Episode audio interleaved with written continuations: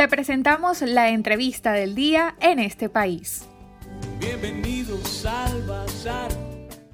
y el día de hoy estaremos conversando con Osvaldo Ramírez, consultor en estrategia, riesgo político, inteligencia de entorno y campañas electorales. También es director de ORC Consultores y con él estaremos hablando sobre los escenarios para Venezuela luego pues de las elecciones parlamentarias del 6 de diciembre y también del impacto que pudiese tener la consulta popular. Señor Ramírez, ¿cuáles son los escenarios que se pueden dar para Venezuela a partir de esta elección de una nueva Asamblea Nacional y también al cierre de este año 2020? Un placer saludarlos y gracias por la invitación. Mira, en primer lugar, a ver, entendiendo estos escenarios que pueden estar para Venezuela posterior al 6 de diciembre, eh, lo primero es entender que, que hay que esperar una especie de de intención de vender como un triunfo gigante por parte del oficialismo esa, ese retomar, entre comillas, la Asamblea Nacional. ¿ok? Y digo entre comillas porque efectivamente hay que recordar que el evento del 6 de diciembre no puede ser catalogado como una elección libre, justa, transparente y verificable. A partir de allí, ese éxito va a estar enfocado en tratar de que esa asamblea logre generar el marco normativo necesario para el plan económico de Maduro, plan económico que inició con la ley antibloqueo y que efectivamente está buscando un viraje económico, viraje económico que pretende dar o brindar mayor estabilidad en el marco de esa caída continuada de la producción petrolera por efecto de políticas públicas fallidas y además de ello tratar de buscar eh, sacar gente de cierta manera de esos esquemas de, control, concentrarse en menos población y de manera de permitir la fórmula sobre la cual hay una empresa privada un poco más sólida, no importa el origen de, esa empresa privada, pero que hay un proceso de inversión en el país. Esto en primer término por parte del oficialismo de cara ya no al 6D, sino quizás en el ciclo más adelante en enero. Del lado de la, de cierta manera, la expectativa de tratar de ver o tratar de generar una situación de absoluto control político del país. Y ese absoluto control político del país puede venir de la mano de mayores procesos de represión selectiva, sobre todo hacia miembros de la oposición o miembros eh, ligados a, a las fuerzas vivas, a las fuerzas de la sociedad que están acompañando a la Asamblea Nacional y que además de ello genere la fórmula de indicar que hay una especie importante de, conexión con el país. Luego probablemente estemos viendo una especie de mea culpa, de tratar de entender, y eso lo vamos a ver en la narrativa en estos días, eh, de decir, bueno, ¿qué pasó? ¿Por qué no nos acompañaron con el voto? Cuando la realidad es que el, de cierta manera los números, los estudios de opinión pública venían arrojando que esa participación podría estar alrededor del 24 al 32%. Estuvo pivotando en esos órdenes en los últimos tres meses de medición la intención de participación en ese evento del 6D. A partir de allí habrá que ellos harán las revisiones necesarias, pero creo que es un mensaje contundente. Mucha gente interpreta que una elección parlamentaria no resolvía los problemas del país, no resolvía la crisis humanitaria, no resuelve la crisis económica, no resuelve la crisis política a priori. Eso pasa por un conjunto importante de cambios de situaciones que permitan eventualmente lograr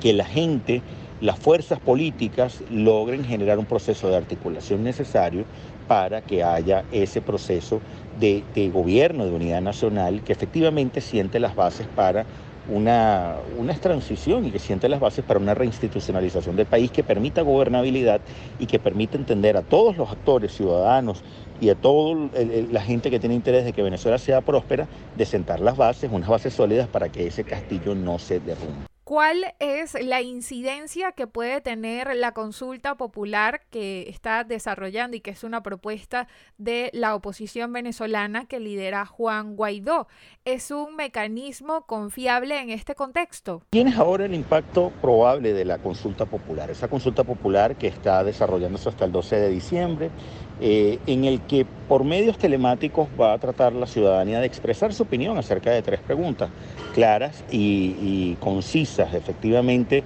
es una especie de renovación de, de la intención de lo que está sucediendo en Venezuela, de esa ratificación de ruta, de tratar de entender y que los ciudadanos puedan apoyar o, aportar su grano de arena para entender lo que implica la presión política necesaria para lograr entender que, que solo con el ejercicio de la ciudadanía puedes lograr efectivamente que haya un cambio político en el país y que no es suficiente lo que puedan estar realizando actores relacionados con, el gobierno para efectos de poder lograr ese cambio político. Entonces, eh, el, el siguiente paso está concentrado en entender y en mostrar mayor cantidad de participación. Recordemos que aquí estamos viendo una especie de pugna narrativa pugna narrativa eh, que al final va a terminar haciendo propaganda en función de quién tuvo la capacidad de mostrar mayor músculo, permíteme decir esta palabra. Ahora, hay gente que plantea, bueno,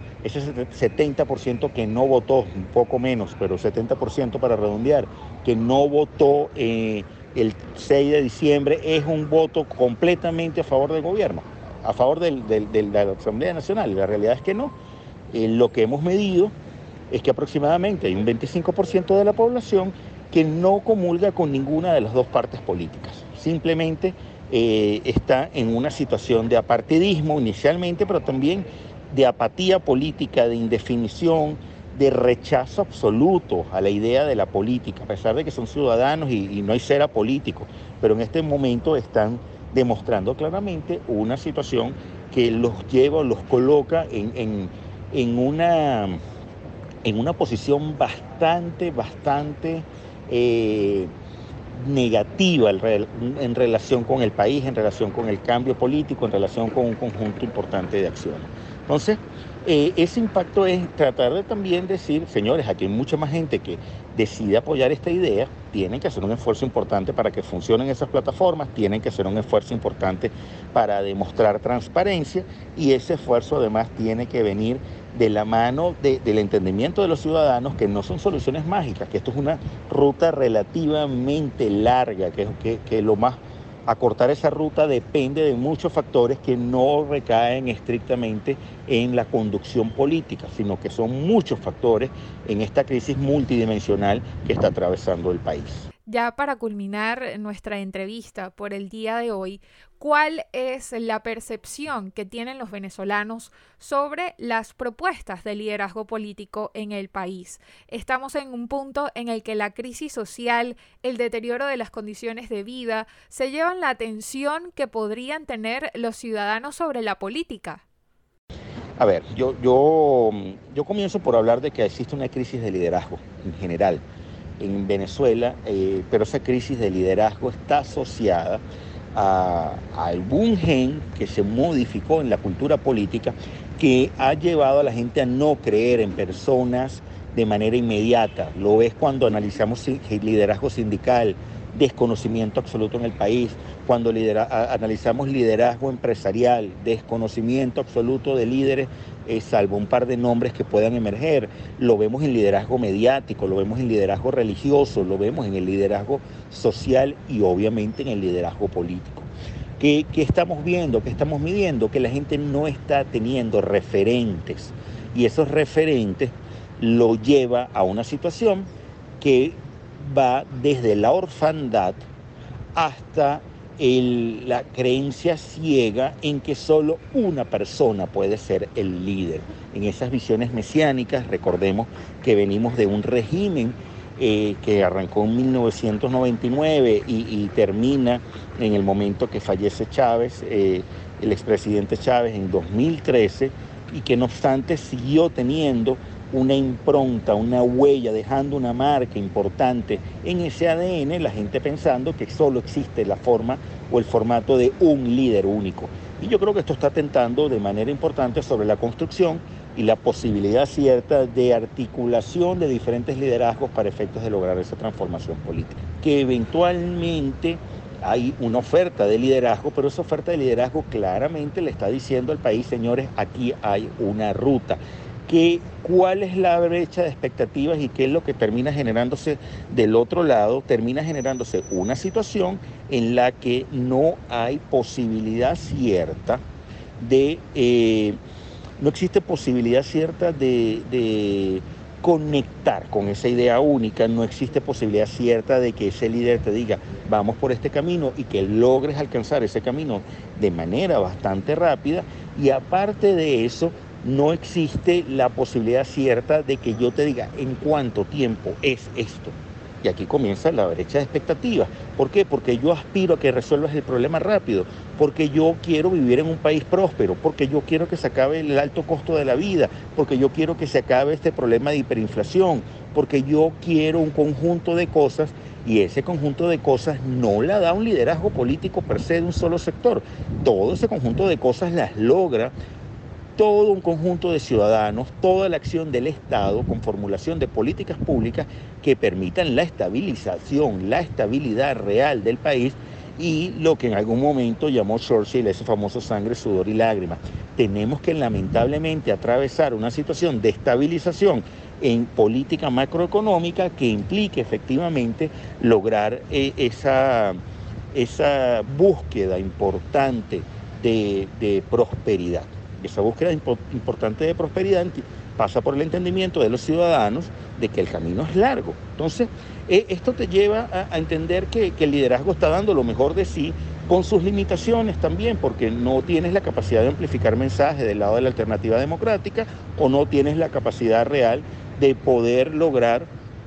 una fórmula en la cual todo el mundo se monte en el barco. Lamentablemente aquí comienza un juego de egos, y tratar de imponer mi idea porque yo soy el líder y tú no eres el líder. Aquí e, ese aspecto termina pasando factura, termina pasando factura porque en el fondo hay una continuidad importante de las condiciones de vida que se van deteriorando, hay una hiperinflación en el país que va a durar al menos hasta noviembre del 2021, dado los números que se vieron de inflación en el mes de noviembre y que técnicamente tiene que pasar un año eh, a que haya indicadores mucho más bajos de inflación para efectos de salir formalmente de esa hiperinflación y además de ello hay una crisis humanitaria compleja que sigue agravándose por las condiciones de país, condiciones ligadas a los servicios públicos, condiciones ligadas a los bajos salarios, condiciones ligadas a la pérdida importante de la capacidad adquisitiva de la ciudadanía. Entonces,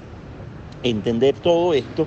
es hacia dónde puede efectivamente un ciudadano avanzar y conectarse de nuevo con lo público para lograr ese cambio y esa transformación del país. Y esta fue nuestra entrevista de hoy en este país. Le agradecemos a Osvaldo Ramírez, consultor en estrategia, riesgo político, inteligencia de entorno y campañas electorales. Es director de ORC Consultores. Para conocer más del programa en este país, visita nuestras cuentas en redes sociales, en Twitter e Instagram como arroba en este país radio, en Facebook en este país programa radiofónico y en la página web en estepaís.info.